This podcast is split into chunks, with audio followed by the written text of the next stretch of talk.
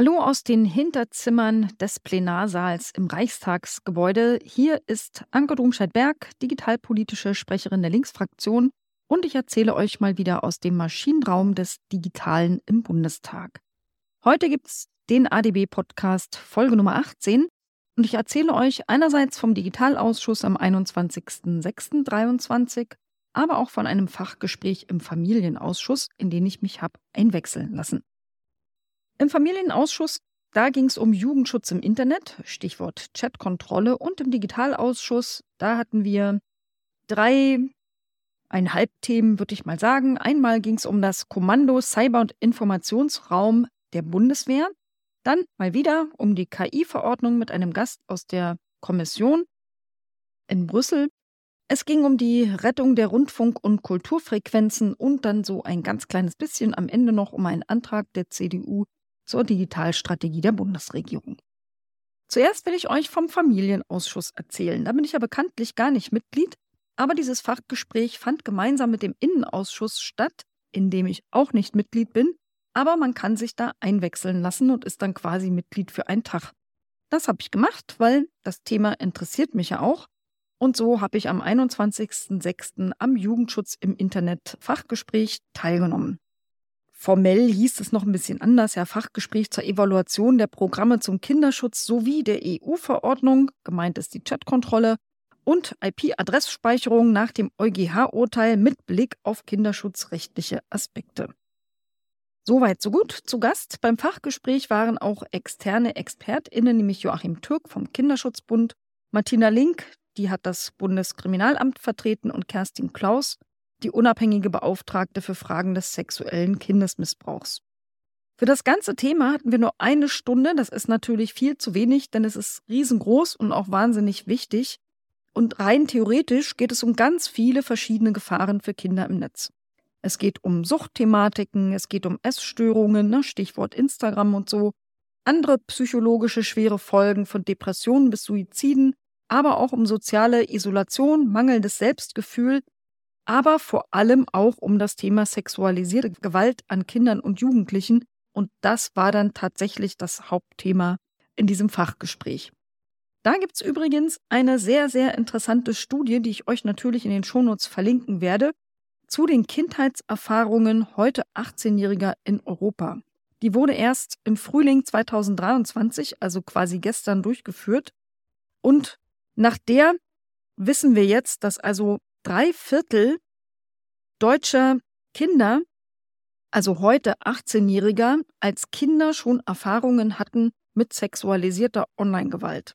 Also zum Beispiel unerwünschte Dickpics zugeschickt kriegten oder Schlimmeres. Das ist natürlich widerlich und auch gefährlich für die Kinder. Also da gibt es ja zum Beispiel auch das ganze Thema Grooming, das über diverse Messenger stattfindet, über Social Media, aber auch über Chats und Online-Games. Übrigens selbst bei Spielen, die Altersfreigabe null haben, was eigentlich nicht okay sein sollte. Zu dem ganzen Thema sexualisierte Gewalt an Kindern gab es wahrscheinlich aus Anlass dieses Fachgesprächs am Vorabend übrigens auch noch eine Veranstaltung. Da ging es sehr stark auch um internationale Aspekte. Da bin ich auch hingegangen und habe wirklich, also man kennt ja so ein bisschen das Thema und weiß, es ist scheußlich, aber das waren nochmal besonders scheußliche Informationen, die man dazu auch bekommen hat. Zum Beispiel, ne, immer wieder werden ja auch einzelne Fälle erzählt. Trägerwarnung, sexualisierte Gewalt an Kindern und Jugendlichen.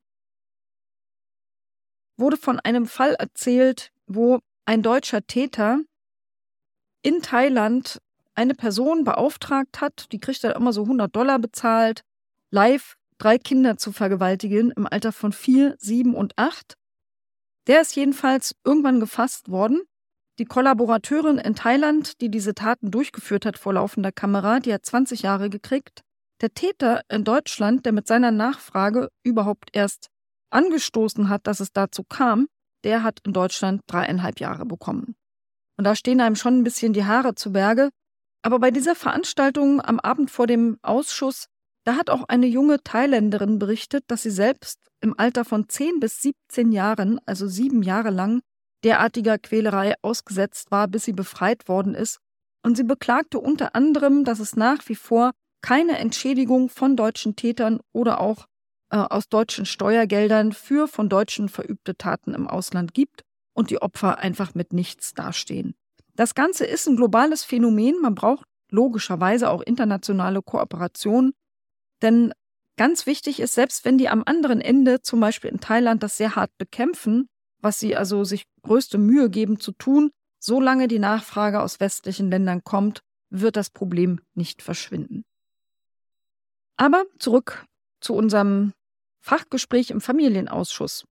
Da wurden vom BKA auch ein paar Zahlen vorgestellt. Unter anderem 2022 gab es in Deutschland 42.000 bekannte Fälle über die Herstellung und die Verbreitung sogenannter kinderpornografischer Inhalte. Den Begriff mag ich nicht, weil mit Pornografie hat es nichts zu tun. Das sind Darstellungen von sexualisierter Gewalt an Kindern. In über 50 Prozent dieser Fälle handelt es sich aber übrigens um konsensuales Sexting unter Minderjährigen. Und das ist natürlich ein Problem. Denn nach deutschem Recht gibt es auch in diesen Fällen einen absoluten Ermittlungszwang. Die Polizei kann nicht sagen, mein Gott, die beiden waren 15, das schenke ich mir jetzt, da muss ermittelt werden. Die Fälle nehmen im Übrigen zu. Und das überlastet natürlich auch die Ermittler, die sich ja viel lieber um die richtig widerlichen Martin-Fälle kümmern wollen würden. Der Grund dafür ist übrigens eine Verschärfung des Paragraph 184b Strafgesetzbuch im Jahr 2021 und es gibt viele, die sich für eine Änderung dieses Paragraphen einsetzen aus genau diesem Grund. Die Vertreterin des BKA, die hat am Anfang auch so ein paar Folien gezeigt, hat dabei also ziemlich tendenziöse Zahlen und Grafiken verwendet. Das hat Netzpolitik mal auseinandergenommen. Dort könnt ihr unter einem Link, den ich euch in die Shownotes packe, auch die Folien und äh, eine Auswertung angucken. Das empfehle ich euch auf jeden Fall. In ihrem Vortrag hat sie sich sehr, sehr einseitig auf das Thema Vorratsdatenspeicherung der IP-Adressen beschränkt. Also im Prinzip ein großes Plädoyer dafür gehalten, aller ohne geht's halt nicht. Und hat gesagt, wenn man also mindestens 14 Tage eine Speicherung vorschreibt, und zwar nicht nur von den IP-Adressen, sondern auch von den Portadressen, dann könnte man bis zu 85 Prozent hypothetischen Ermittlungserfolg erreichen, weil dann könnte man so lange noch zuordnen. Möglicherweise die Person zu einer IP-Adresse. Natürlich funktioniert das nicht in dem Moment, wo man VPN benutzt oder irgendwo ein öffentliches WLAN verwendet hat, weil dann führt die IP-Adresse ja einfach nur dahin. Die Kollegin vom BKA hat auch klargestellt, Quick Freeze oder Login-Falle, das sind anlassbezogene IP-Adressspeicherungen, die reichen nicht. Sie will wirklich eine absolute anlasslose Vorratsdatenspeicherung von IP-Adressen. Dann gab es auch noch eine Intro von Kerstin Klaus, der unabhängigen Beauftragten des Bundes für Fragen des sexuellen Kindesmissbrauchs. Sie scheint ein wirklich großer Fan der Chatkontrolle-Verordnung der EU zu sein Sie ist der Meinung, ein systematisches Durchsuchen von Kommunikation sei nötig und man dürfe nicht die Kommunikationsfreiheit über den Kinderschutz stellen, als gäbe es nicht Möglichkeiten, Kinder vor dieser Art Gewalt zu schützen, ohne gleichzeitig Grundrechte zu zerstören. Immerhin hat sie eingeräumt, dass die künstliche Intelligenz noch nicht so gut sei, dass man sie sinnvoll einsetzen kann, um unbekannte strafbare Inhalte aufzufinden, denn das führt dann doch am Ende zu wahnsinnig vielen False Positives, die im Prinzip die Ermittlungsbehörden lahmlegen würden. Sie appellierte natürlich auch an die Verantwortung für Hersteller von Plattformen und Anwendungen für kindgerechtere Grundeinstellungen und begrüßt auch, das machen die meisten, da schließe ich mich auch an, die vorgeschriebenen Risikobewertungen durch den Digital Services Act. Sie sieht eine besondere Herausforderung, das teile ich auch und sicher alle, darin, dass früher ja das Nahfeld von Kindern die größte Gefahr dargestellt hat, aber jetzt ist das räumliche Nahfeld im Prinzip auch das ganze Internet und das bringt natürlich noch mal ganz andere Gefahren in einer ganz anderen Reichweite mit sich.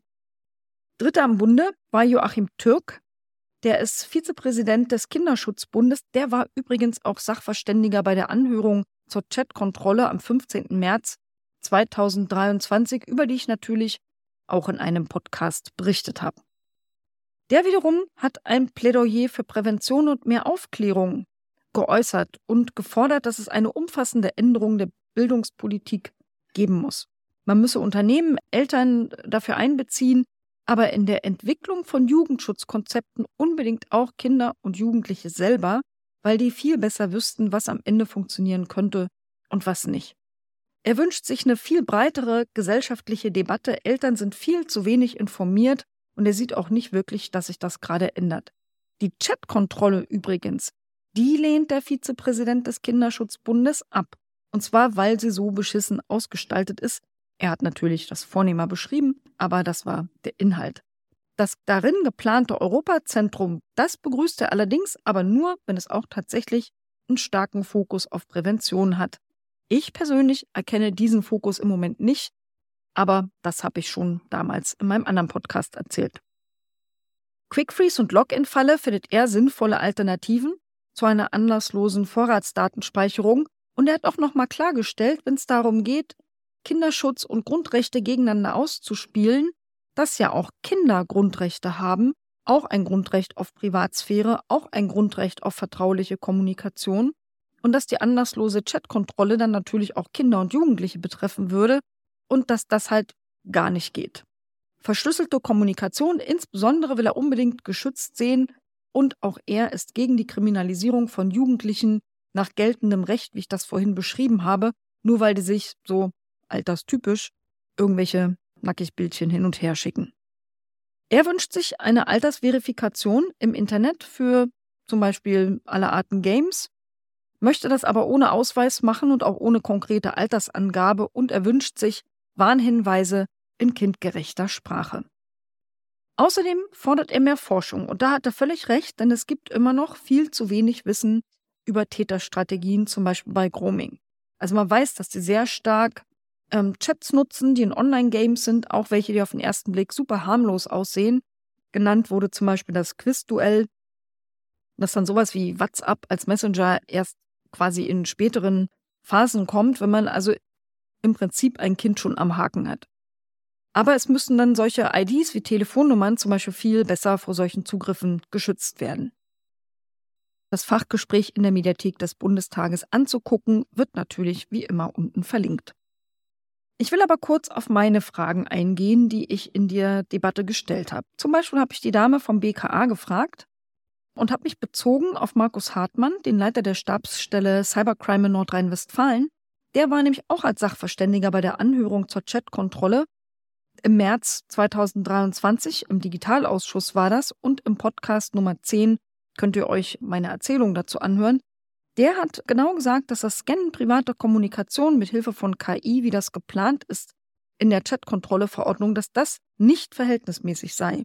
Da man könnte gleich gute Ermittlungserfolge durch mehr Ressourcen der Strafverfolgungsbehörden auch erreichen. Zum Teil würde es heute Jahre dauern, bis Beweise ausgewertet werden können, und er befürchtete eine große Schwemme mit völlig irrelevanten Fällen, die im Prinzip die Beamtinnen weiter belasten. Ich wollte wissen, was ist denn die Position des BKA zu diesem Argument und warum setzt man trotzdem so krass stark und einseitig auf eine anlasslose Vorratsdatenspeicherung von IP-Adressen, die übrigens auch im Widerspruch zum Koalitionsvertrag steht? Und warum setzt sie nicht, wie dieser Staatsanwalt forderte, auf bessere Ausstattung und Qualifikation in Ermittlungsbehörden? Ich habe natürlich, was heißt natürlich, ja, enttäuschenderweise keinen Kommentar zur Verhältnismäßigkeit als Antwort bekommen, kein einziges Wort zur Vorratsdatenspeicherung und nur eine Bestätigung dazu erhalten, dass, ja, na klar, gutes Personal in ausreichender Menge sei nötig und man täte da ja schon viel. Das war wirklich sehr unbefriedigend. In meiner zweiten Frage, und ich durfte exakt zwei Fragen stellen, keine mehr, die gingen an den Sachverständigen Türk vom Kinderschutzbund. Ich wollte von Ihnen nochmal eine Bewertung der Rolle der Aufklärung von Eltern und Jugendlichen und von allen, die irgendwie mit Minderjährigen zu tun haben, hören. Und zwar für den Aspekt Taten zu verhindern, aber auch für den Aspekt Taten aufzudecken.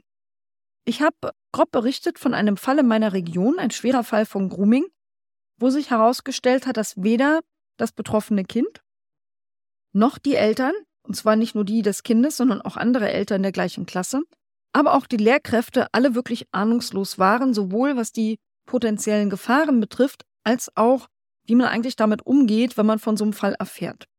Ich habe auch darauf verwiesen in diesem Fachgespräch, dass es ja den großartigen Informations- und Aufklärungsfilm Gefangen im Netz gibt. für den eine Schule, um ihn zu zeigen, aber immer noch 50 Euro bezahlen muss und den außerdem ja immer noch viel zu wenig Leute kennen.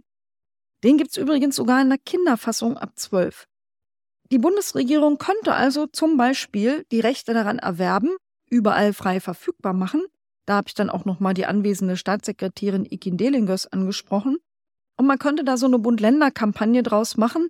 Das also habe ich dem äh, Vertreter des Kinderschutzbundes vorgeschlagen, ob er sowas gut finden würde oder auch andere Maßnahmen, wie man Eltern, Jugendliche und so weiter aufklären könnte. Er fand für das Thema sehr große Unterstützung, hat nochmal betont, was für ein Riesendefizit es im Bereich der Bildung gibt. Also selbst Lehrkräfte erfahren darüber praktisch nichts in ihrer Ausbildung. Und er hat auch gesagt, dass Eltern so wenig darüber wissen, dass tatsächlich über 50 Prozent kleiner Kinder ohne Aufsicht an Smartphones sitzen. Und vermutlich wären das viel weniger, wenn die Eltern eine Vorstellung davon hätten, was für Gefahren da im Smartphone für ihre Kinder schlummern.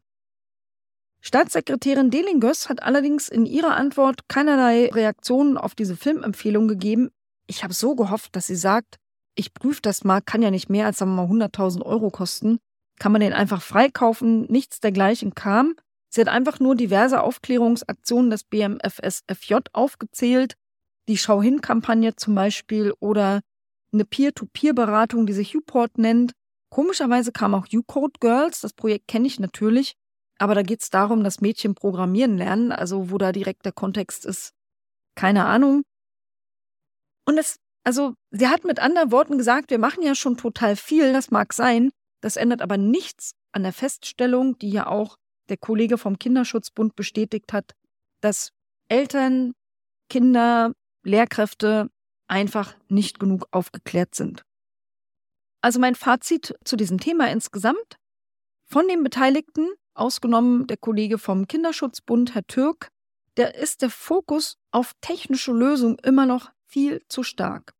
Die strukturellen Probleme sowohl bei Behörden, aber auch im gesamten Bereich der Bildung und gesellschaftlichen Aufklärung werden immer noch völlig unterschätzt. Und die Staatssekretärin, die hat zwar auch auf das Abwägen von Grundrechten hingewogen, eine klare Ablehnung der Chatkontrolle-Verordnung habe ich aber von ihr nicht gehört. Und das BKA wiederum, das habt ihr wahrscheinlich rausgehört, das träumt nachts feucht von der Vorratsdatenspeicherung und wird das vermutlich auch weiter tun. Und damit kommen wir jetzt vom Familienausschuss direkt in den Digitalausschuss. Da hatten wir als erstes Thema das Kommando Cyber- und Informationsraum. Zu Gast war ein Vizeadmiral, der uns da erstmal alles Mögliche erzählt hat. Ein bisschen Hintergrund vorab für euch. Das Ding heißt SIR, Cyber- und Informationsraum. Was ist das überhaupt? Was ihr wahrscheinlich alle kennt, sind die anderen drei Kommandos, nämlich die Landstreitkräfte, die Luftstreitkräfte und die Seestreitkräfte. Und seit 2014 gibt es quasi noch eine vierte Schublade mehr und das ist der Cyber- und Informationsraum. Es hat zum Auftrag, einmal den Schutz und den Betrieb der IT-Systeme der Bundeswehr im Inland und im Einsatz, der bekanntlich auch im Ausland liegen kann. Es soll auch wirken im Cyber- und Informationsraum und es soll zur Digitalisierung der Streitkräfte selber beitragen. Dem CIR unterstellt ist einmal das Kommando Informationstechnik der Bundeswehr, auch das Kommando Strategische Aufklärung und das Zentrum Geoinformationswesen. In der Selbstbeschreibung hörte sich das dann so an, hören und stören im elektromagnetischen Spektrum. Ziemlich krass irgendwie. Naja, also das Ganze ist keine kleine Abteilung, nur mal so eine Größenvorstellung. Diese ganzen Päckchen da alle zusammen sind 15.222 Dienstposten. Und dazu gehören natürlich super viele IT-Fachkräfte und IT-Sicherheitsfachkräfte. Besetzt sind 80 Prozent dieser Dienstposten. Das lässt also noch Room for Improvement, was die Einstellung angeht. Ja, dann kriegten wir zuerst ein Eingangsstatement vom Vizeadmiral. Der hat also das CIR noch mal ein bisschen allgemeiner erläutert und ist auf die zwei wesentlichen Handlungsfelder eingegangen, nämlich erstens Operationen im CIR. Dazu gehört das Aufklären, das Betreiben und Schützen der IT-Systeme der Bundeswehr, aber eben das schon auch erwähnte Wirken im Cyberraum. Der hat da so schöne Bilder benutzt, zum Beispiel, dass man die Datenautobahn für die Streitkräfte betreibt und den Verkehr da regelt. Na, und jetzt habt ihr also eine Vorstellung. Aber es gäbe auch Aufträge im Bereich Propaganda und Desinformation, vor allem allerdings mit Bezug auf Einsätze. Und man würde natürlich SoldatInnen bei militärischen Operationen unterstützen. Ihr könnt euch vorstellen, dass da Informations- und Telekommunikationstechnologie auch eine Rolle spielt. Ne? Im Feld wird rumgefunkt und solche Sachen. Und natürlich gäbe es auch das ganze Thema Abstimmungen mit anderen Behörden, wie vor allem das BSI. Zweite große Strang ist die Digitalisierung der Streitkräfte und der Bundeswehr. Da wurde uns erzählt, dass von den 100 Milliarden Sondervermögen 20,7 Milliarden zur Verbesserung der Führungsfähigkeit ausgegeben werden sollen. Also Satelliten und Funkgeräte bei Schiffen und Panzern und so weiter zu haben.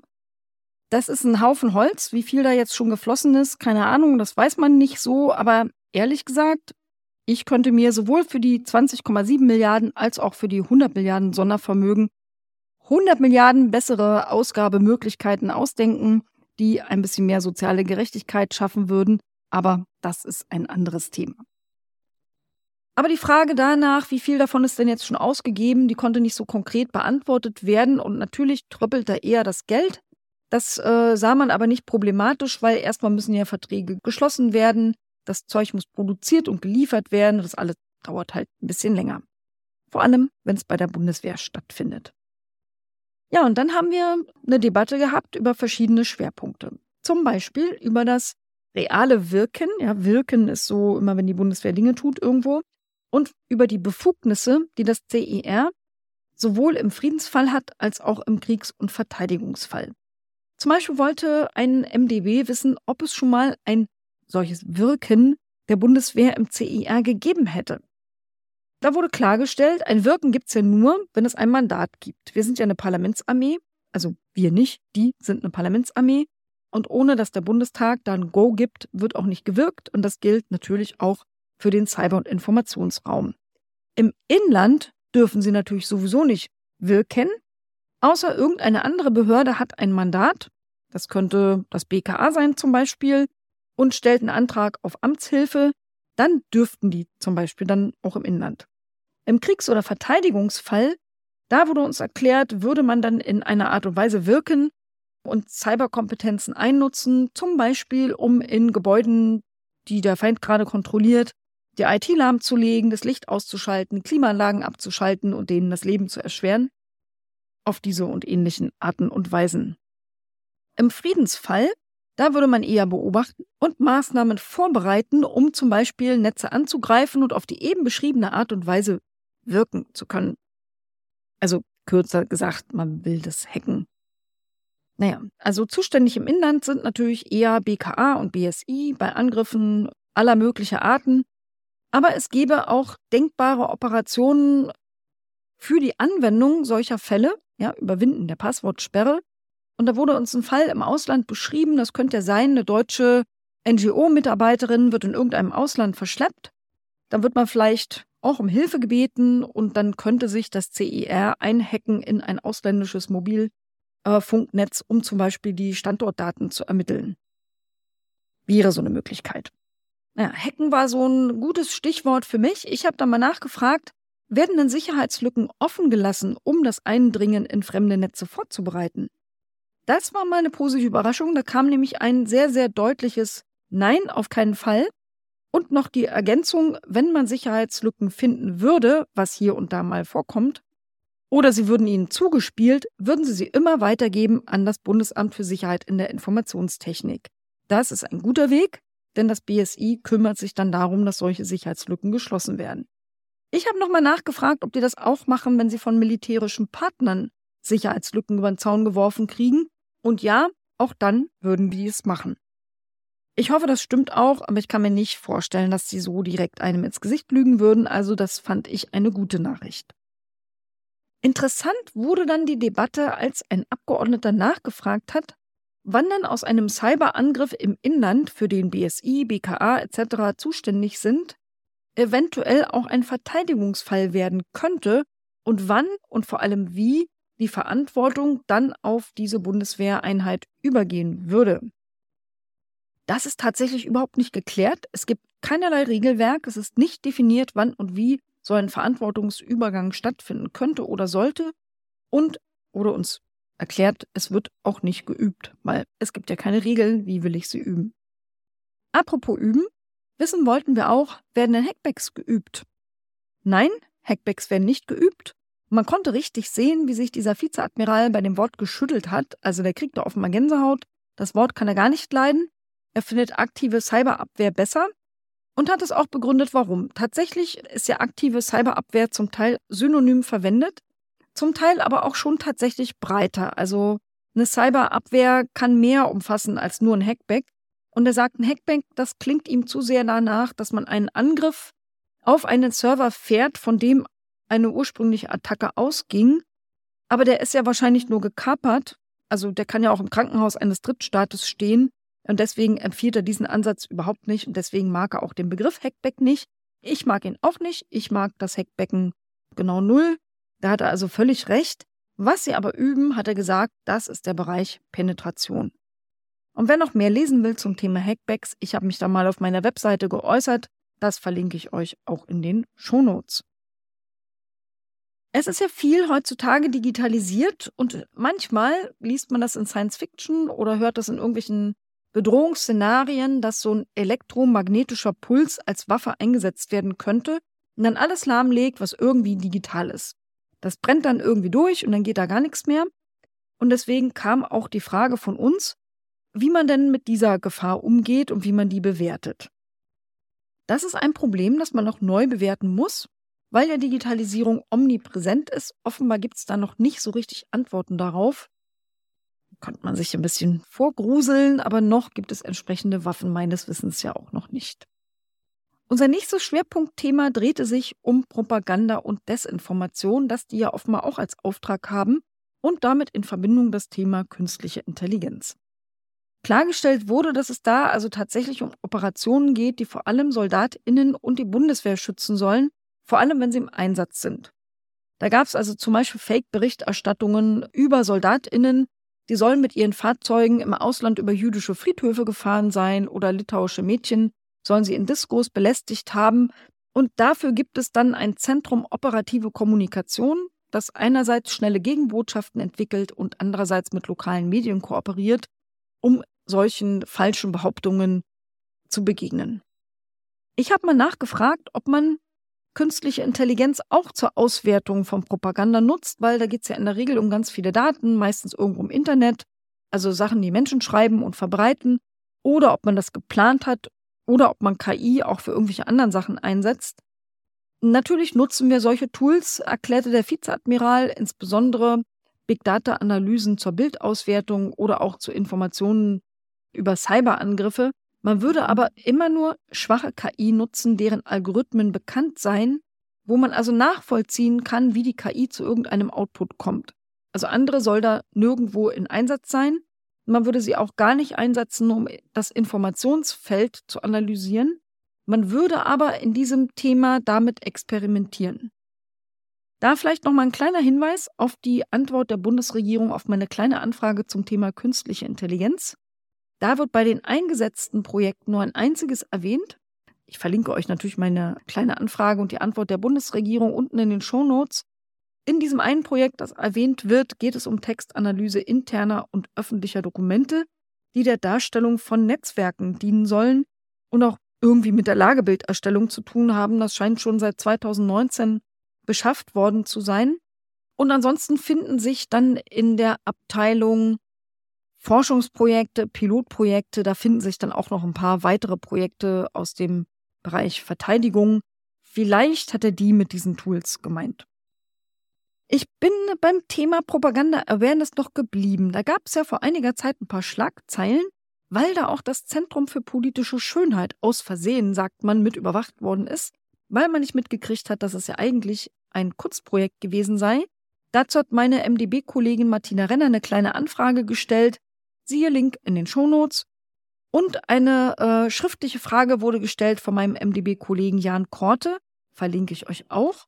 Und in der Antwort der Bundesregierung darauf, da steht drin, das hätte sich um ein experimentelles Forschungsprojekt gehandelt.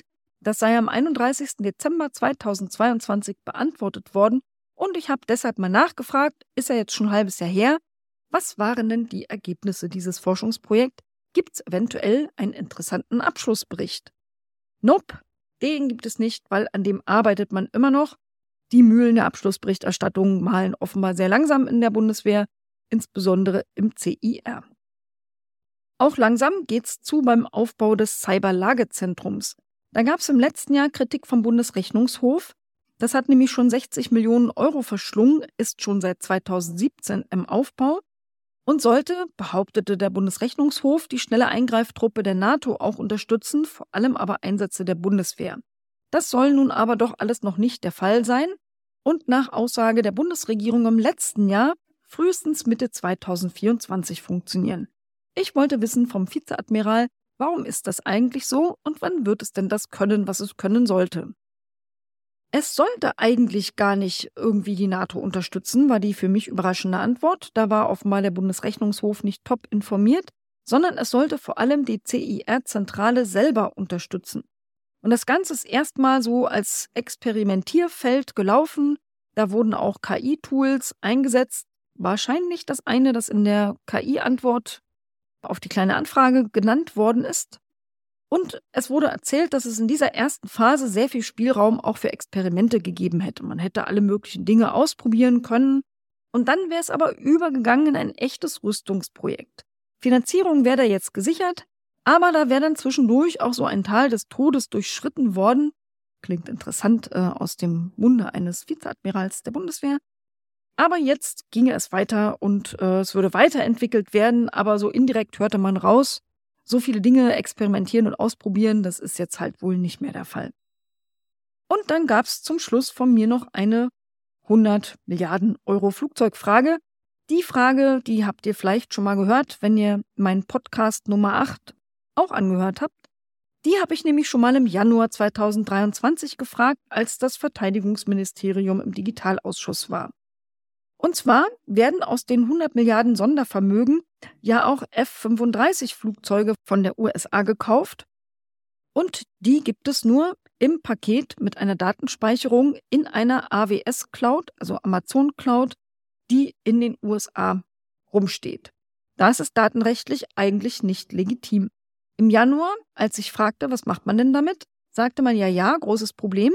Man sucht eine Lösung und man wird sie irgendwie finden. Und ich dachte so ein halbes Jahr später, vielleicht weiß man da jetzt mehr, habe ich mal nachgefragt, aber da gibt es keine Antwort. Der Vizeadmiral wusste das nicht und hat versprochen, die Antwort nachzureichen. Ich hoffe, ihr habt da jetzt was Neues erfahren über den Cyber- und Informationsraum. Jetzt kommt zu einem Thema, das wir schon öfter hatten, nämlich zur KI-Verordnung der EU. Da hatten wir diesmal auch Gäste, die in der EU-Kommission beschäftigt waren. Wir wollten quasi mal aus der ersten Hand was erfahren. Unter anderem war die Vizekabinettschefin der EU-Wettbewerbskommissarin Margarete Vestager dort. Also ansonsten, ihr könnt gerne mal in den Podcast 8 oder 12 nochmal reinhören. Da ist es unter anderem auch um diese KI-Verordnung gegangen. Die soll ja alle KI-Systeme, die in Europa auf den Markt kommen, irgendwie regulieren und befasst sich mit verschiedenen Kategorien von KI-Systemen.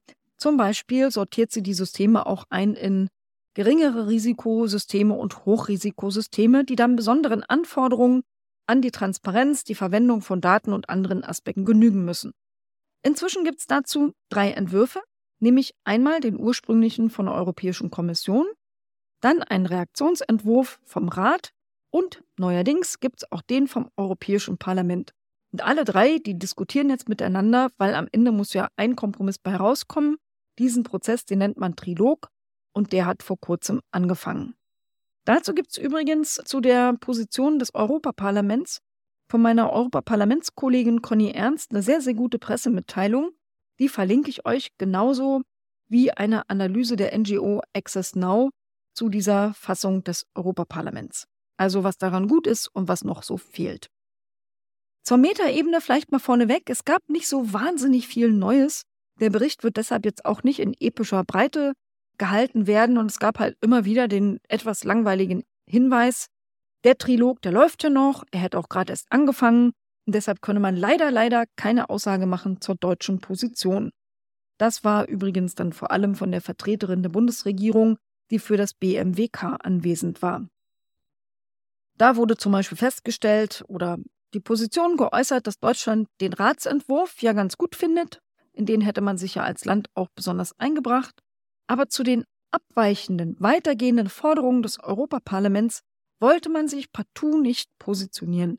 Ich habe zum Beispiel nachgefragt, ja, was, was, findet denn die Bundesregierung zu den vom Europaparlament äh, geforderten Verbot der Emotionserkennung, dem kompletten Verbot der Echtzeitbiometrieerkennung im öffentlichen Raum und der starken Einschränkung retrograder biometrischer Erkennung, aber auch einem Verbot der Kategorisierung durch künstliche Intelligenz, also Schubladen für Menschen anhand von Kriterien wie Geschlecht, Ethnie oder irgendwas anderem.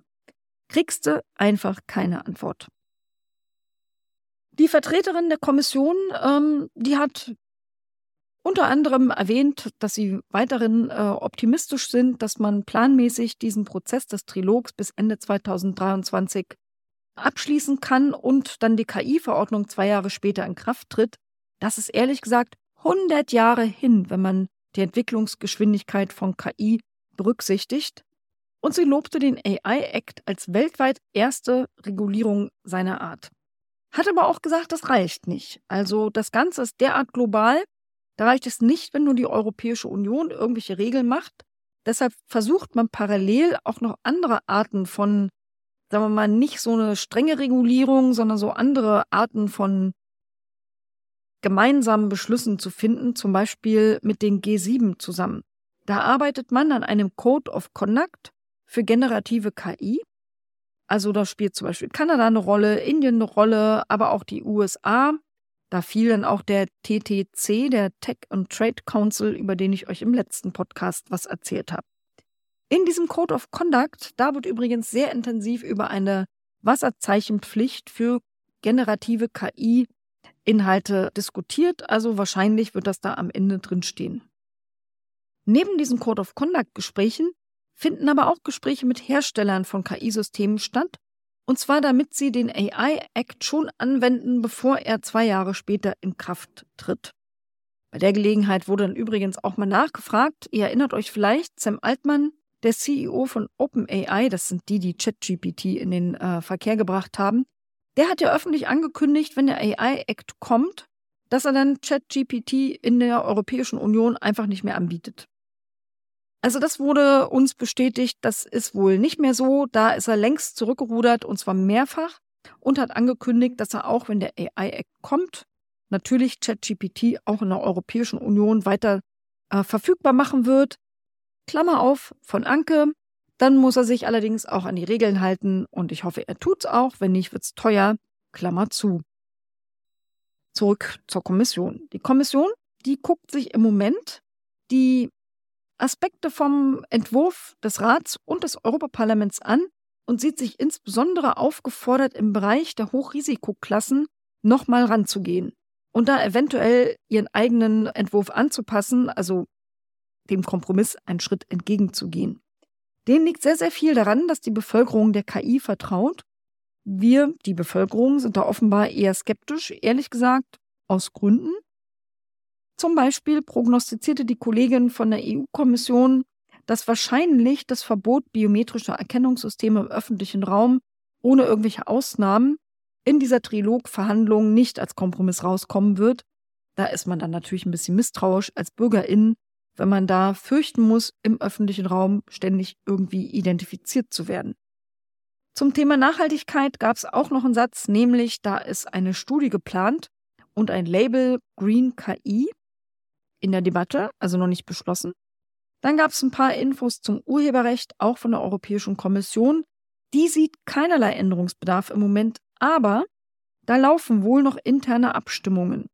Denn im Europäischen Parlament in der Fassung des Entwurfs, da gibt es in Artikel 28b ziemlich klare Ansagen, nämlich, dass bei generativer KI eine Copyright-Dokumentation vorliegen muss und dass Anbieter von generativer KI sicherstellen müssen, dass es keine Copyright-Verletzungen gibt. Also das guckt sich die Kommission jetzt noch mal ein bisschen an und vielleicht sieht sie dann ja doch einen Änderungsbedarf.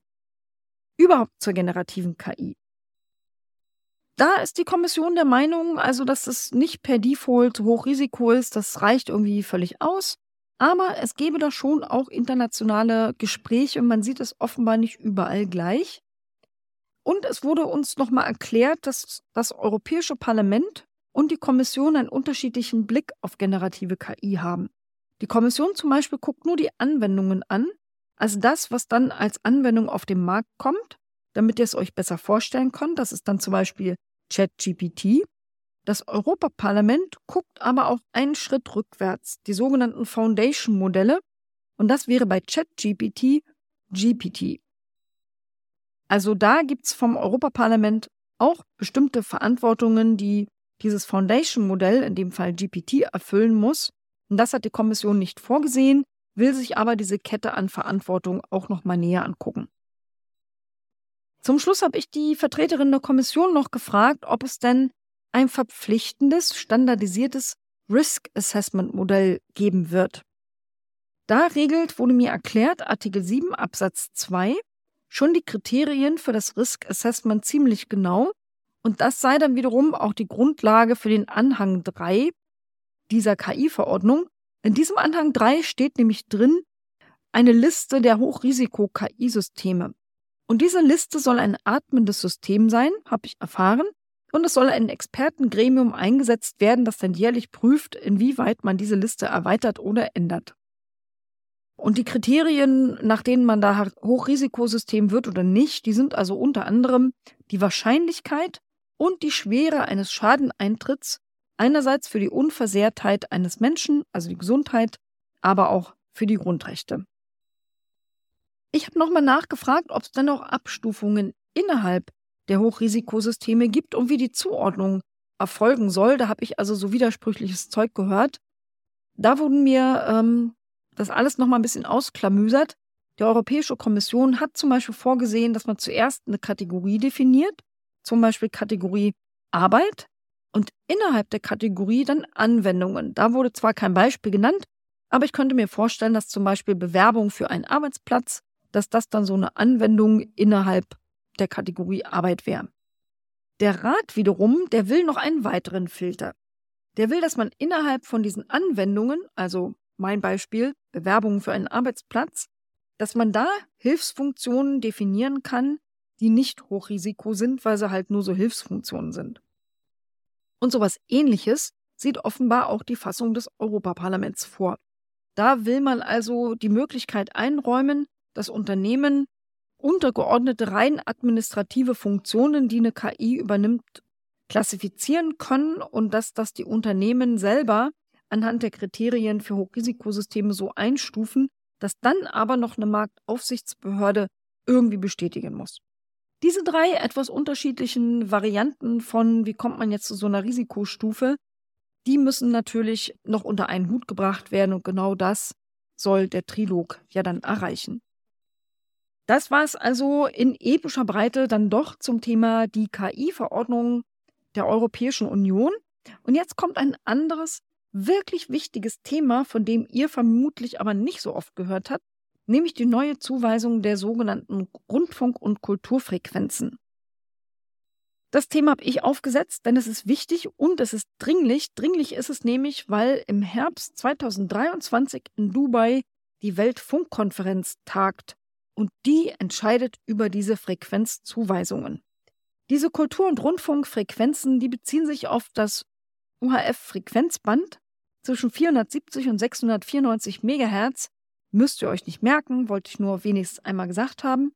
Und da gibt es die große Gefahr, dass diese Frequenzen die Medien und Kultur wirklich dringend brauchen, zugunsten irgendwelcher anderen mobiler Breitbanddienste wegfallen. In der Europäischen Union möchte man in dieser Weltfunkkonferenz eine gemeinsame Position vertreten, um die natürlich maximal stark zu machen. Da gibt es aber große Probleme, überhaupt einen Konsens zu finden.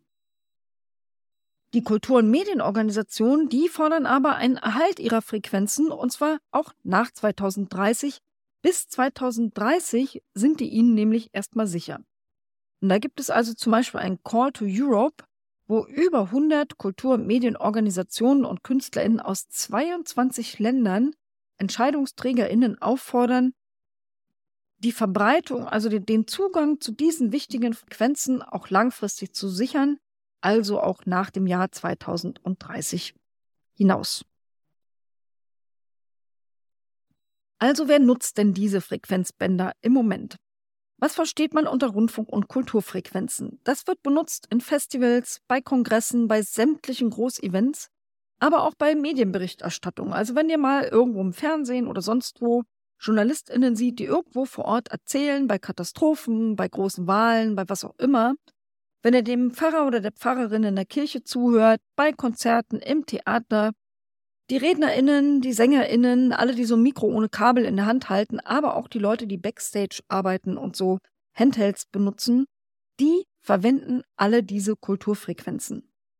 Aber auch das terrestrische Fernsehen und Radio funktioniert über diese Frequenzen. Im Koalitionsvertrag, da erkennt man übrigens die Bedeutung an. Da steht wörtlich drin, wir wollen das UHF-Band dauerhaft für Kultur und Rundfunk sichern. Diesen Konsens aus dem Koalitionsvertrag, den sehe ich persönlich gefährdet. Was ihr auch noch wissen müsst als Hintergrund ist, dass da natürlich die unterschiedlichsten politischen Ebenen beteiligt sind. Also da gibt es die globale Ebene wie diese Weltfunkkonferenz, es gibt die EU, es gibt den Bund, aber es gibt auch die Bundesländer, denn der Bundesrat muss der Änderung der Frequenzverordnung am Ende auch zustimmen. Was ist das Problem? Das Problem ist, dass Frequenzen ein knappes Gut sind und die Nachfrage ist nun mal höher als das Angebot und dadurch entstehen halt gewisse Begehrlichkeiten für diese Kulturfrequenzen. Die wollen auch Sicherheitsbehörden nutzen, die will auch das Militär nutzen, die wollen Netzbetreiber für Mobilfunk nutzen. Deutsche Sicherheitsbehörden zum Beispiel würden gerne ihr eigenes Netz aufbauen und brauchen dafür auch irgendwelche Frequenzen. Was man da jetzt so auf europäischer Ebene diskutiert, sind im Wesentlichen drei verschiedene Optionen. Das ist also einmal die Option, alles soll so bleiben, wie es ist. Kulturfrequenzen bleiben Kulturfrequenzen. Und das wird logischerweise bevorzugt von der gesamten Kultur- und Medienbranche und das würde auch den Koalitionsvertrag umsetzen. Die Option 2, die nennt sich koprimäre Zuweisung und koprimär heißt, beides ist also gleich wichtig. Sowohl Kultur- und Medientechnik als auch der Mobilfunk dürften quasi gleich wichtig diese Frequenzen nutzen. Und die dritte Option, die würde also sagen, Kulturbereich bleibt primär, Mobilfunk, der dürfte dann sekundär, quasi in zweiter Reihe stehend. Das würde am Ende aber auch zu einem Verlust an Frequenzressourcen für die Kultur führen und wird deshalb von der Kultur und den Rundfunkeinrichtungen abgelehnt.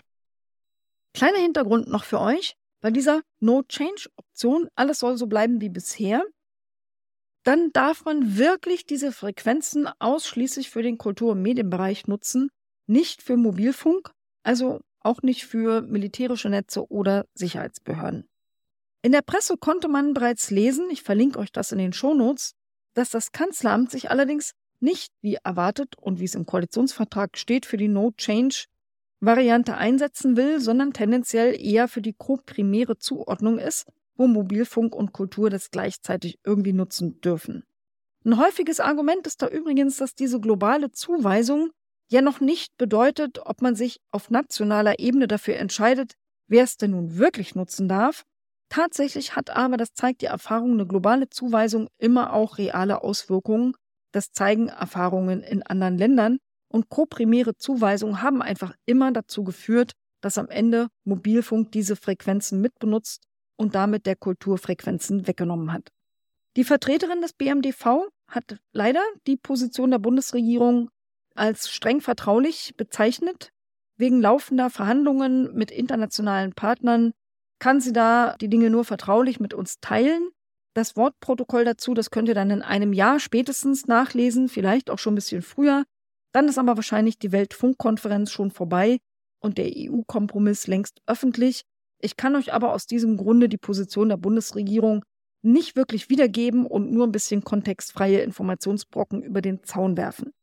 Themen, die so allgemein diskutiert worden sind, sind zum Beispiel, dass es technisch eine fehlende Kompatibilität oder Koexistenz äh, gibt zwischen Rundfunk und Mobilfunknutzung der gleichen Frequenzen. Das äh, haben also Studien der International Telecommunications Union so ergeben.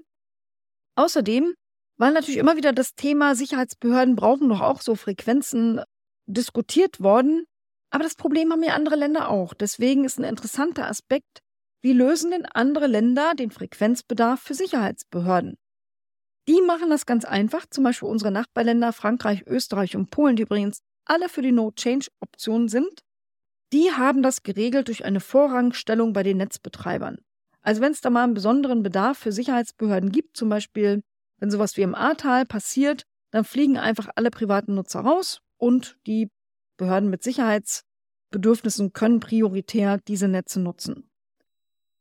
Ehrlich gesagt, ein eigenes Netz aufzubauen für Sicherheitsbehörden fände ich auch eine komplette Gaga-Idee. Das, das schafft ja nicht mal ein milliardenschwerer Konzern wie die Deutsche Telekom über viele Jahre ohne Funklöcher. Das wissen wir ja alle. Wie soll denn das dann so eine kleine Behörde hinkriegen? Ist mir völlig rätselhaft. Das würde ewig dauern. Es wäre unfassbar teuer. Es wäre auch eine unglaubliche Ressourcenverschwendung. Und der nachhaltige Ausbau der Infrastruktur von Telekommunikationsinfrastrukturen steht ja auch in der Gigabit-Strategie des BMDV drin. Das passt also einfach alles gar nicht zusammen. Wollte man das so in Deutschland machen, was ich ja gar nicht gesagt habe. In Grenzbereichen gibt es auch jede Menge Probleme. Denn so ein, wenn irgendwie so ein Radio sendet, dann erkennt das ja nicht, oh, das ist eine Ländergrenze, ich höre jetzt mal auf mit der Welle. Die Welle geht ja dann einfach weiter. Und es gibt immer dann ein Problem, wenn in zwei Nachbarländern der gleiche Frequenzbereich unterschiedlich genutzt wird. Also sagen wir mal Mobilfunk in dem einen Land und Kultur in dem anderen, dann gibt es halt einen Konflikt mit dem Nachbarland, der irgendwie gelöst werden muss. Und ehrlich gesagt, durch Verhandlungen, wir schütteln uns die Hände, geht es nicht, weil das ist der Funkwelle egal. Auch eine total kontextfreie Information für euch, über die ich im Digitalausschuss gesprochen habe, ist, dass ja die EU auch beschlossen hat, äh, ein Low-Orbit-Satellitennetz auszubauen für eine flächendeckende sichere Kommunikation mit dem Schwerpunkt Sicherheitsbehörden und Militär. Und dieses großartige Satellitennetz, das soll ja schon 2025 Baubeginn haben und es soll 2027 schon verfügbar sein. Selbst wenn es erst drei Jahre später kommt, also 2030, wäre damit eine hervorragende Kommunikationsalternative für Sicherheitsbehörden und auch für das Militär vorhanden. Ich verlinke euch da noch ein paar Hintergrundinformationen. Mehr kann ich euch leider leider zu dem Thema nicht sagen, aber vielleicht erfahrt ihr selber mehr, denn am 5. Juli 2023 ist das Thema auf der Tagesordnung im Kultur- und Medienausschuss und der ist ja nicht so wie der Digitalausschuss, der tagt immer öffentlich. Ihr könnt dabei sein, ihr könnt den Livestream anhören oder ab 28.06. euch auch selber anmelden also sobald die Tagesordnung auch auf der Webseite erscheint. Und wenn ihr da vor Ort teilnehmen wollt, braucht ihr nur per Mail Name, Vorname, Geburtsdatum und zu welchem Tagesordnungspunkt man dahin will, eine Mail schreiben an kulturausschuss.bundestag.de und dann seid ihr dabei und vielleicht hört ihr dann alles das, was ich euch heute nicht erzählen durfte. Mein letztes Thema, das ist jetzt wirklich nur super kurz, das war das Thema Digitalstrategie, aber anhand eines Antrags der CDU. Und A ist die CDU mir eh ein bisschen zu langweilig und der Podcast ist ja auch eh schon lang genug. Deswegen gibt es hier keine Details zu diesem mäßig spannenden, veralteten Antrag. Ich verlinke euch trotzdem unten nochmal die Digitalstrategie, um die es ja eigentlich ging. Ich will euch nur zwei Sachen aus der Debatte mitteilen, nämlich zum Digitalbudget gibt es immer noch nichts Neues. Das wurde in der Digitalstrategie vor zwei Jahren versprochen. Da verhandelt man jetzt mal für den nächsten Haushalt. Vielleicht kommt es ja dann in 2024. Und ich habe mal nachgefragt zum Thema Barrierefreiheit. Ich wollte wissen, wird es denn das 49-Euro-Ticket auch in 2024 analog erwerbbar geben? Das geht in diesem Jahr nämlich noch. Da gab es die klipp und klare Antwort, nope, das gibt es nur digital ab nächstes Jahr. Man muss sich endlich Digital Only auch mal trauen, hieß es da. Analoge Kanäle, die würden die Bequemlichkeit fördern und sind mit Schuld am Digitalisierungsstau. Das finde ich natürlich schwierig. Ich halte sehr, sehr viel von Barrierefreiheit, auch von Datensparsamkeit, auch von Wahlfreiheit und auch vom Mehrkanalprinzip. Ich finde das ehrlich gesagt wirklich eine Frechheit, weil man damit Millionen Menschen in Deutschland ausschließt. Dazu gibt es auch Zahlen, belastbare Statistiken und ich bin gerade dabei, einen Antrag zu diesem Thema vorzubereiten. Das war es aus der vorletzten Sitzungswoche vor der Sommerunterbrechung. Ich hätte euch so gern noch von ganz vielen anderen Sachen erzählt, zum Beispiel von einem mega spannenden Treffen mit Kate Crawford, KI-Expertin aus den USA oder vom Beiratsmeeting der Bundesnetzagentur vom Montag. Da ging es auch um Mobilfunkfrequenzen, aber der Podcast ist eh schon wieder viel länger als geplant, also gibt es das nicht für euch.